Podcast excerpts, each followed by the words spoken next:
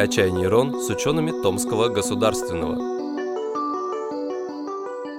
Добрый день, меня зовут Ирина, я сотрудник Центра исследований и разработок «Перспективные технологии в микроэлектронике». Я являюсь ярым фанатом вселенной «Звездных войн» и всегда задавалась вопросом, возможно ли создать джедайский меч и почему наука до сих пор этого не сделала.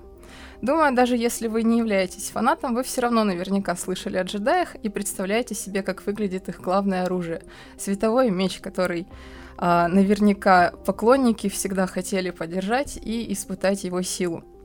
Итак, сейчас наука на самом деле позволяет создавать многие вещи, которые когда-то относились к жанру фантастики. К примеру, те же самошнурующиеся кроссовки из «Назад в будущее». Итак, давайте рассмотрим, почему же до сих пор не был создан джедайский меч. Для этого нужно обратиться к канону.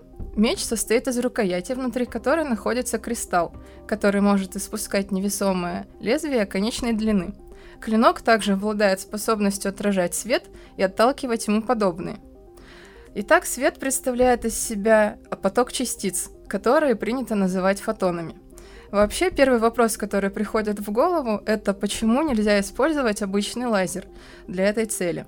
Он ведь тоже является источником фотонов, к тому же существует целый класс лазеров, которые называют твердотельными, активной средой которых служит э, материал, э, чаще всего кристалл, в котором происходит э, генерация фотонов. Его еще принято называть активной средой.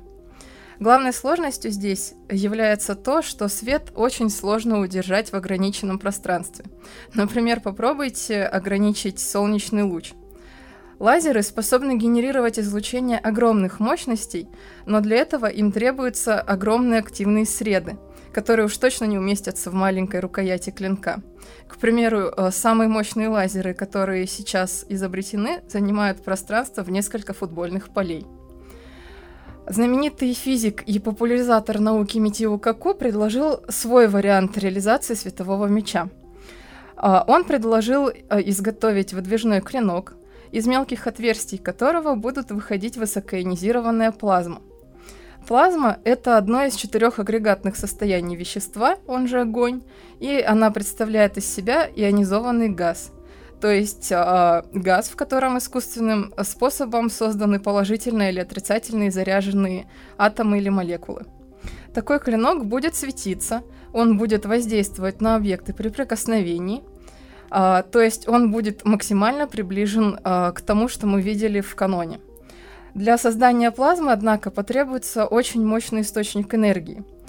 А возможно, в будущем для этого смогут применить а, нанотехнологии или термоядерные батареи, но, к сожалению, в наше время ни того, ни другого еще не изобрели. Существуют другие гипотезы. К примеру, как только э, была продемонстрирована возможность фотонов притягиваться друг к другу, а следовательно образовывать некоторое подобие материи, э, сразу же пошли разговоры о световых мечах.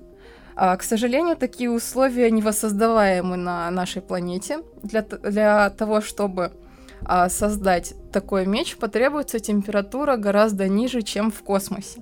Вряд ли вы сможете в таких условиях а, биться с вашими врагами.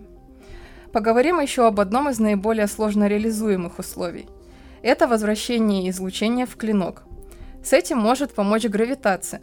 Однако, если вы, например, смотрели «Интерстеллар», то вы наблюдали эффект гравитационной линзы, искривление света. Но для того, чтобы вернуть всего лишь один фотон, который вылетел на один метр из рукояти, потребуется несколько сотен масс Земли. А таким образом, вы просто создадите черную дыру в рукояти клинка, которая вас туда и засосет, а также все, что вас окружает. Есть еще способы, которые представляют из себя комбинацию вышеупомянутых например, а, создание плазмы, используя лазерное излучение. Такой клинок будет сходиться, иметь конечную длину, потому что лазерный луч будет использоваться на ионизацию плазмы и, соответственно, терять свою энергию. Таким образом, вы сможете управлять длиной этого клинка. Но, опять-таки, а, во-первых, до сих пор нет настолько мощных источников, которые позволят это все реализовать. И второй небольшой нюанс. Вы умрете от радиации при использовании данного устройства. И если подвести итог к всему вышесказанному, А наука сейчас не позволяет создать хоть а, какой-то прототип, более-менее похожий на то, что мы видим в каноне. Все попытки его реализовать приведут к тому, что вы либо получите ожог, а, как в случае работы с плазмой, и умрете от рака кожи, а, либо вы умрете от радиации, либо вас засосет в черную дыру. Но не стоит отчаиваться, ведь а, еще в прошлом столетии многие вещи казались нам непосильными.